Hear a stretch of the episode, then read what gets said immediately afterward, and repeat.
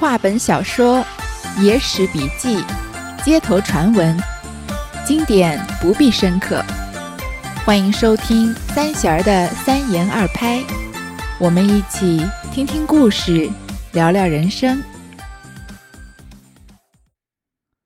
我们回到三言二拍的三言来说这个《警世通言》里面第二十一卷赵太祖千里送金娘的故事。这个故事的主人公赵太祖啊，不是别人，就是我们很熟悉的宋太祖赵赵匡胤。他在陈桥兵变的时候被拥立为帝，他的黄袍加身的故事啊，我记得高中的历史书里面也有提到。要是细说他的身世呢，当然讲一集也讲不完。但是这个故事本身已经很长了，估计要说个六到七集的样子。所以，我们先来看故事，对这个故事有个人物有个大致的了解之后呢，再来说他的生平。兔走乌飞即若迟，百年世事总依稀。累朝富贵三更梦，历代君王一局棋。余定九州汤寿业，秦吞六国汉登基。百年光景无多日，昼夜追欢还是迟。这个“兔走乌飞”是借用唐唐代的一首诗，叫《商歌行》的头两句：“兔走乌飞不相见，人事依稀速如电。”就是说时间过得飞快的意思。这里面的“兔”啊，是代指嫦娥的玉兔，传说中它在月亮里面，所以用它来指代月亮。这“乌”呢，传说中太阳里有金黄色的三只脚的乌鸦，所以用金乌指代太阳。那玉兔奔跑，金乌飞逝，就是形容光阴流逝的非常迅速的意思。那百年世事总依稀也很好理解嘛，就是时间过得这么久了，往事也记不清了。累朝富贵三更梦，历代君王一局棋。就说富贵荣华不过是梦一场，即使是历代啊做到了君王这样万人之上的位置，他们的人生啊也不过是一场棋局而已。禹定九州汤寿业，秦吞六国汉登基。其实就是说啊，历代朝代的变换。这禹定九州呢，就是大禹治水成功，天下划定为九州，从此夏王朝统一中国的事情。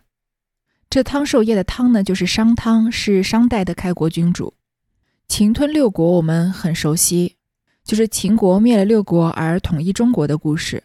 但是秦二世灭亡，后来刘邦击败项羽，统一了秦灭亡之后的天下，建立了西汉。那刘邦就是汉高祖。就是说，政权在不断的更换，你方唱罢我登场，百年光景无多日，昼夜追欢还是迟。即使是百年的光景啊，也就是弹指一瞬间的事情；即使是不分昼夜、不分白天晚上的寻欢作乐，还是赶不上这个时间的流逝。话说赵宋末年，河东石室山中有个隐士，不言姓名，自称石老人。有人认得的说，他原是有才的豪杰，因遭胡元之乱，曾诣军门献策不听，自起义兵，恢复了几个州县。后来见时势日蹙，知大势已去，乃微服前遁，隐于此山中，指山为姓，农圃自己，齿言市井，或与谈论古今兴废之事，娓娓不倦。宋朝的皇帝都姓赵嘛，所以叫赵宋。赵宋的末年啊，在河东，就是山西省西南部的地方，有个隐士，他的姓名别人不知道，他就是自称石老人。他不是个普通人，有人认得他，说他原来啊是个江湖豪杰，但是遭到了胡元之乱，因为宋朝被金灭掉，金建立了元朝，所以胡元之乱应该就是宋朝末年和金的战争吧。这位豪杰呢，他曾经去军门献策，但是他的计策啊没有得到采纳，所以他自己召集了义勇军，恢复了几个州县。后来发现啊，宋朝的大势已去，于是呢就对时局非常的失望，微服前遁，就从此啊隐居在石室山里。他不愿意告诉别人自己真实的姓名是什么，这山叫石室山，所以他就自称石老人，以山的姓为姓，自己种田，自给自足。再也不再说啊，关于要当官、要报效国家的事情。如果和他谈论古今兴废之事，就是谈论历史上的事件、各朝各代的事件，只要不是指点现在的江山啊，他都非常乐意。一日进山，有老少二儒，闲不时事，与隐士相遇，偶谈汉唐宋三朝创业之事。隐士问：宋朝何者胜于汉唐？一士云：修文言武。一士云：历朝不诛戮大臣。隐士大笑道：“二公之言，皆非通论。汉好征伐四夷。”儒者虽言其独武，然蛮夷畏惧，称为强悍。魏武犹借其余威以服匈奴。唐初府兵最盛，后变为藩镇，虽跋扈不不臣，但犬牙相制，终借其力。宋自谭渊河鲁，但于用兵，其后以岁币为常，以拒敌为惠。金元既起，遂至亡国。此则言武修文之弊耳。不录大臣虽是忠厚之典，然奸雄误国，一概孤荣，使小人尽得非望之福，退无不测之祸。中宋之事，朝政坏于奸相之手，乃至末年时穷势败，韩托骤于鲁庭，赐祀道于侧下，不亦晚乎？以是为胜于汉唐，岂其然哉？二儒道：“据先生之意，以何为胜？”隐士道：“他是虽不及汉唐，唯不贪女色最胜。”二儒道：“何以见之？”隐士道：“汉高溺爱于妻姬，唐宗乱伦于弟妇，吕氏、武氏几微社稷，飞燕、太真并无恭维。宋代虽有盘越之主。”绝无余色之君，所以高、曹、相、孟、归德独善其美，此则远过于汉唐者矣。二如叹服而去，正是要知古往今来理，须问高明远见人。这么一段话说了几乎汉、唐、宋所有的故事，但是最后呢，却引出了一个很无理取闹的道理。就是还是逃不开的女子王国，但是各位不要因为这个开头就不往下听这个故事。瑕不掩瑜，他之所以要说这个故事啊，是因为这个故事是关于一个开国皇帝和一个女子的事情。我们先来看这个对话吧。所有老少的二儒两个人都是读书人，在石室山啊遇到了这个石老人，就在谈啊汉唐宋的三朝创业之事。创业本来就是实现价值、开创事业的意思，所以我们现在，嗯，就是不为别人打工，自己开创自己的事业也叫创业。那创一国之业也是创业。这石老人就问啊，宋朝在什么地方比汉朝和唐朝更好呢？其中一个儒士就说啊，修文言武；另外一个就说啊，是历朝不诛戮大臣。修文言武就是重文轻武的意思，提倡文教，停息武士。那历朝不诛戮大臣呢？就是皇帝对臣下比较宽容。很多皇帝在建这个建国之后啊，就会诛杀曾经一起建国的这些臣子，不管是文臣还是武将。读过明朝那些事儿的，应该就不陌生。但是宋朝历朝历代不诛戮大臣，这隐士就笑着说啊：“你们两个人的言论啊，都不能一概而论。”他先反驳这个修文言武的事情。他说：“汉朝啊，会喜欢征伐四夷，经常对边疆的这个蛮夷之族开战。虽然读书人儒家啊说他独武，有一个成语叫‘穷兵黩武’，就是竭尽所有的兵力，任意发动战争的意思。所以有一些文人就说汉朝啊是人命于草芥，任意的发动战争。但是正是他这样任意发动战争，所以四方的蛮夷非常畏惧他，称他为强汉。”汉朝之后，中国出现了分裂，所以产生了魏晋南北朝嘛。在魏晋时代啊，仍然借着汉的余威来驯服匈奴，这都是因为汉朝好战的原因。唐初府兵最盛，唐朝啊采取府兵制，府兵制是中国古代的兵制之一。这个制度的重要特点就是兵农合一，所以府兵呢，他们平时是耕种土地的农民，在农因为种。田有这个农忙和农闲的时间嘛，所以在农闲的时候啊，他们就训练战时呢，就从军打仗。那在农平常这个农忙的时候呢，就去种田，相当于是一个人要打两份工。后来呢，变为藩镇。藩镇是我们前面说的这个军镇，在我们前面说节度使的时候说过，藩就是保卫的意思，镇就是军镇。唐朝设置军镇呢，本来就是为了保卫自身的安全。那唐玄宗呢，为了防止边陲各异族的进犯，就大量扩充边防军镇，设立节度使，一共设九个节度使和一个经略使。那个时候称作天宝十节度。虽然也跋扈不成，但犬牙相制。犬牙相制就是地界连接，好像犬牙交错一般，可以互相牵制。中介其力，还是依靠他们的兵力的。而宋朝呢，澶渊河鲁，这澶渊河鲁啊，是说澶渊之盟，就是北宋和辽国缔结的盟约。在北宋和辽国在经历过二十五年的战争之后啊，缔结了盟约。从此以后啊，两国百年间不再有大规模的战事，礼尚往来，通使殷勤。双方互使共达共达三百八十次之多。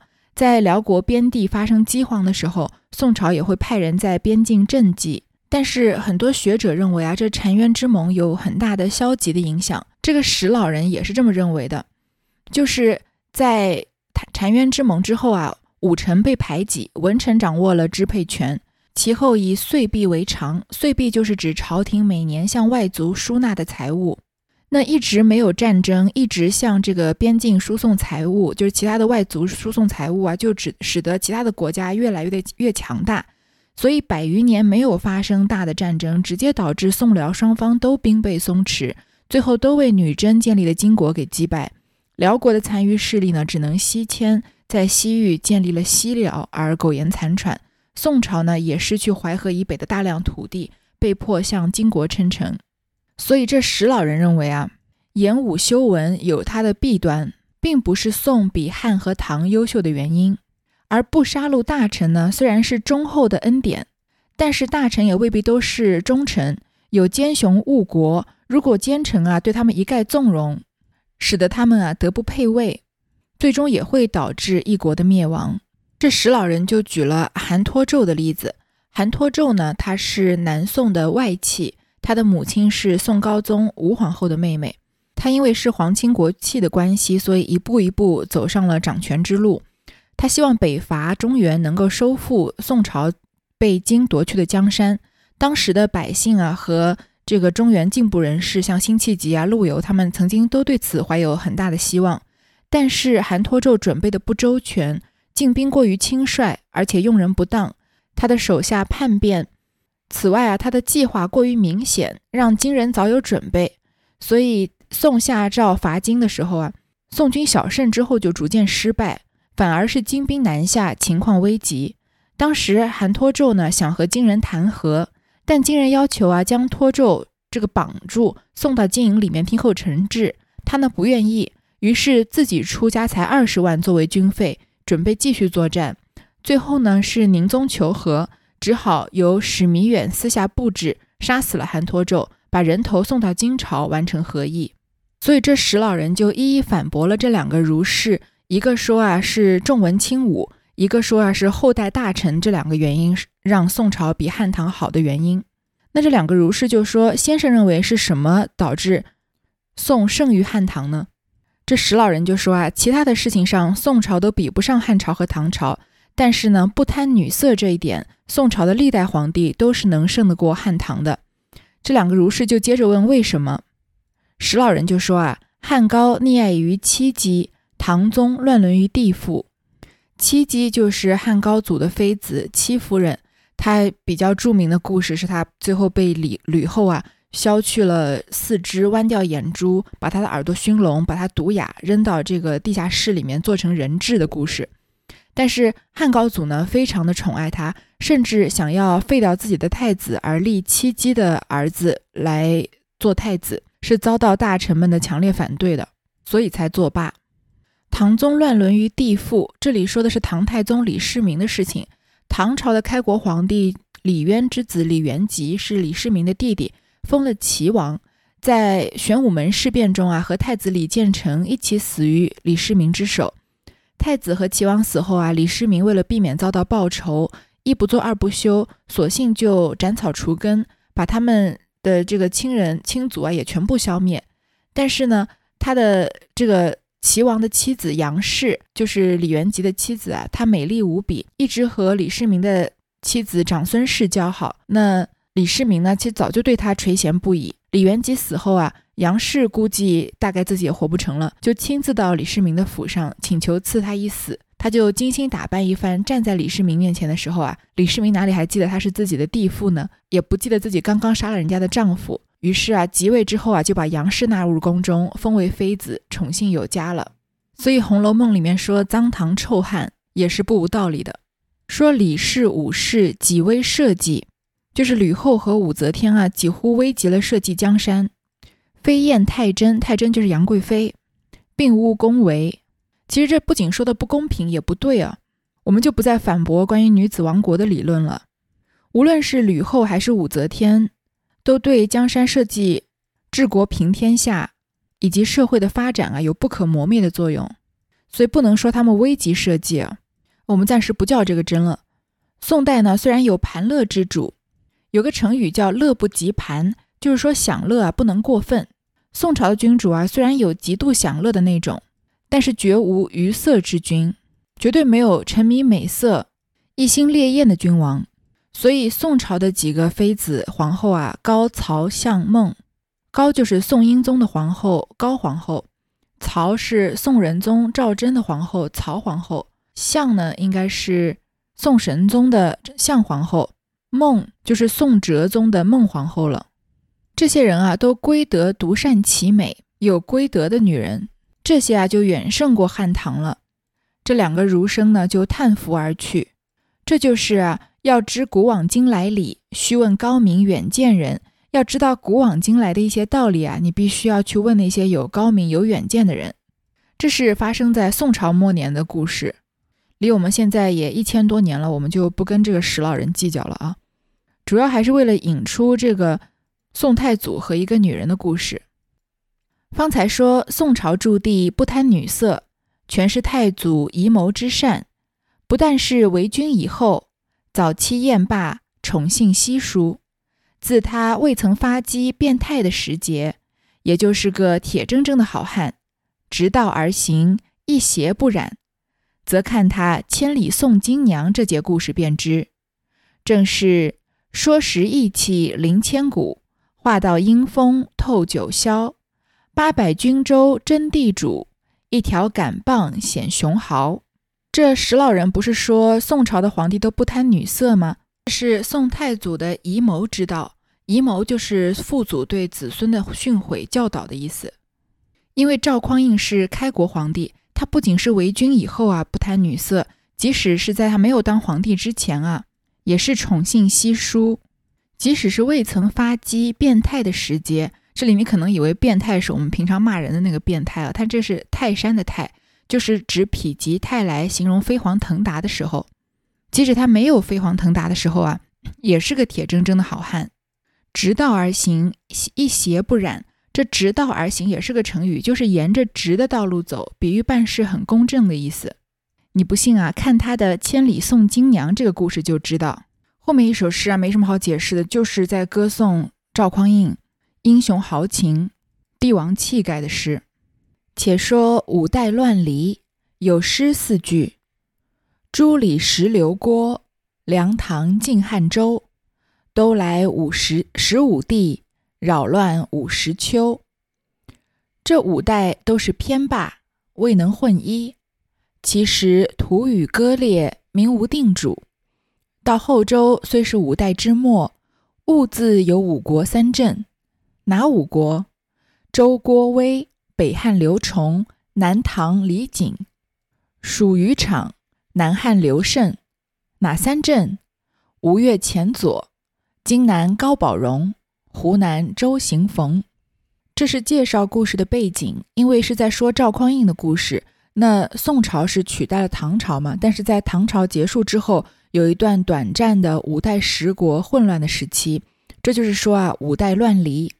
五代十国大概有七十多年的时间，在那个时候，中国的国土达到了比较空前的分裂吧。可以说，这五代呢是唐天佑四年，在唐朝灭亡以后，依次定都于中原地区的五个政权，就是后梁、后唐、后晋、后汉和后周。那十国呢，就是中原地区的十个割据政权。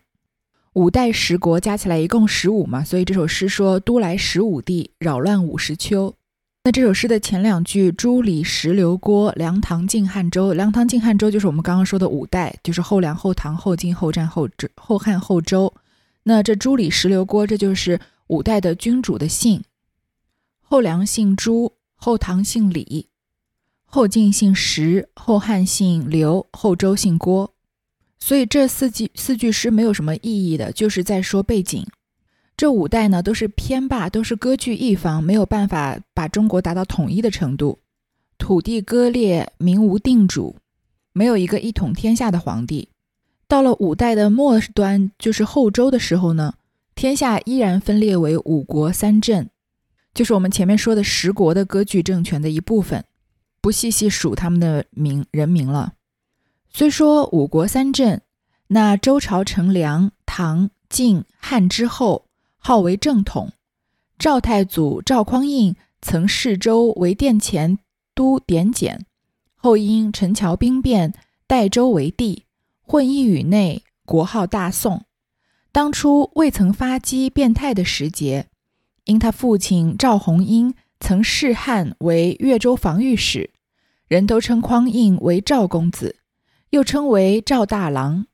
生的面如迅血，目若鼠星，力敌万人，气吞四海，专好结交天下豪杰，任侠任气，路见不平，拔刀相助，是个管闲事的祖宗。撞眉头祸的太岁，先在汴京城打了个打了玉钩栏。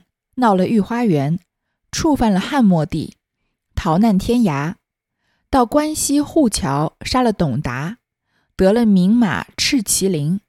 黄州除了宋虎，朔州三棒打死了李子英，灭了潞州王李景超一家，来到太原地面，遇了叔父赵景清，使景清在清油观出家，就留赵公子在观中居住，谁知染病。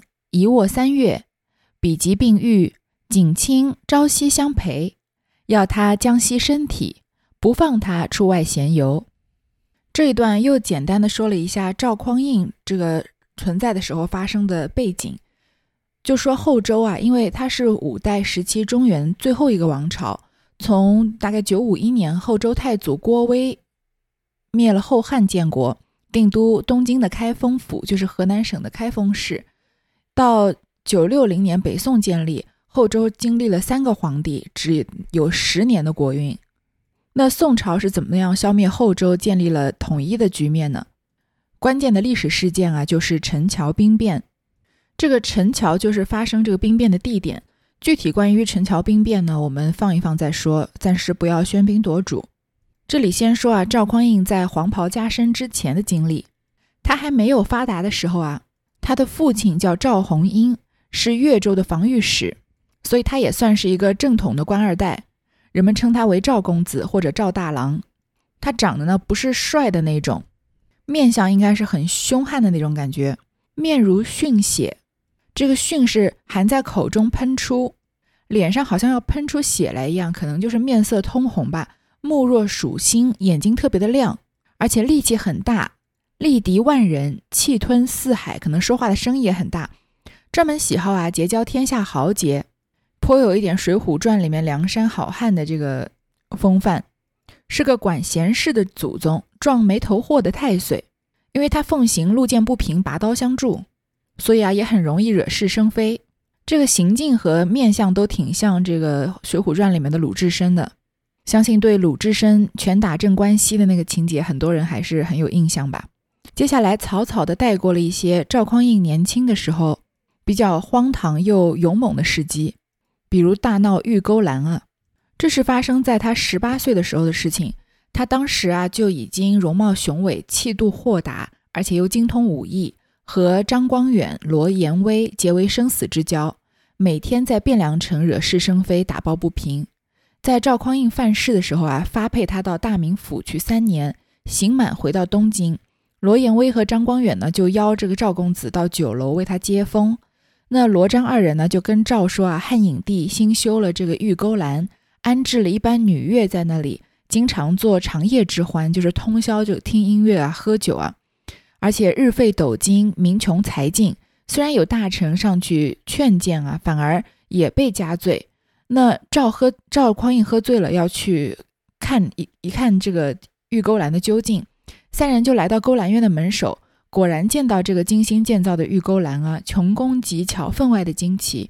进入玉钩栏呢，里面有一座玩花楼，楼上楼上正中设着一把闹龙交椅，两边放两个绣墩。这赵一赵匡胤一时高兴啊，一屁股坐上这个交椅，就命张光远、罗延威去撞钟击鼓。钟鸣鼓响呢，就惊动了掌院太监，吆喝众女乐接驾，因为大家都以为是皇上来了嘛。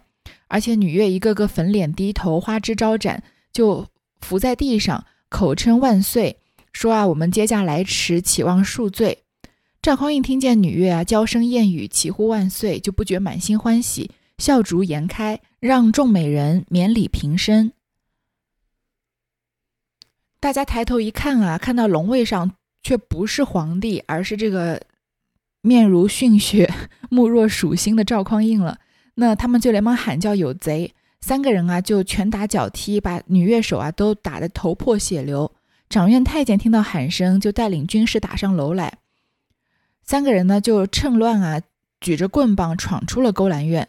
他回到家中，把发配献满的批文给父母，父母让他去休息。赵匡胤呢看到父亲举步维艰，痛苦难忍，就询问母亲。母亲说他父亲上朝的时候马失前蹄，伤了腿足。赵匡胤心里很疑惑，回房问他的妻子贺金蝉。金蝉告诉他，皇上只知道作乐，不理朝政。赵匡胤的父亲就是谏言的大臣之一，反而被皇帝责打了四十大棍。赵匡胤打听明白之后啊，就贺衣假睡，假装自己要睡觉。到了夜深人静的时候啊，他轻轻爬起来，带上宝剑，趁着月色啊，到勾栏院前，攀着树枝溜上去，跳进园中，手执宝剑啊，把。十八名女乐全部杀死，然后他回家换下血衣，带上银两，跳出后花园就逃跑了。他逃跑的路上还不安生，他是往关西跑的吗？到关西护桥啊，又杀了董达。董达有一匹千里马叫赤麒麟，他本人呢也是一方恶霸，可惜碰上了赵匡胤，在董达行恶的时候呢，正好被赵匡胤撞上。前面不是说吗？他一大爱好是路见不平拔刀相助。于是呢，一不做二不休，就杀了董达，并且呢，收了他的千里马赤麒麟。在黄州又除了地方恶霸宋虎，到了朔州呢，又遇到了李子英。李子英呢是一个爱马成痴的人，所以他看到了看上了赵匡胤的赤麒麟，和赵匡胤赛马输了，不服气，想要找赵匡胤单挑，又被他三棒子打死了。总之，他就是一路走一路行侠仗义，到了太原地面，遇到他叔父赵景清。赵景清呢是个出家人，在清油观出家，就留着赵公子啊在观中居住。谁知道赵匡胤正好染病了，在那里一卧卧床三个月。在他身体快好的时候呢，都是靠这个赵赵景熙朝夕相伴，照顾他，让他休养身体，不让他出外闲游。这个策略也是很对的，因为凭赵匡胤的性格，要是让他出去，在太原又不知道要要惹出什么事来。而赵匡胤呢，确实在太原遇到了一件事。但是不同于他之前在其他的地方发生的，都是一些行侠仗义的事，在太原啊，赵匡胤这个钢铁直男惹下了一笔情债，这个我们就留到下回再说。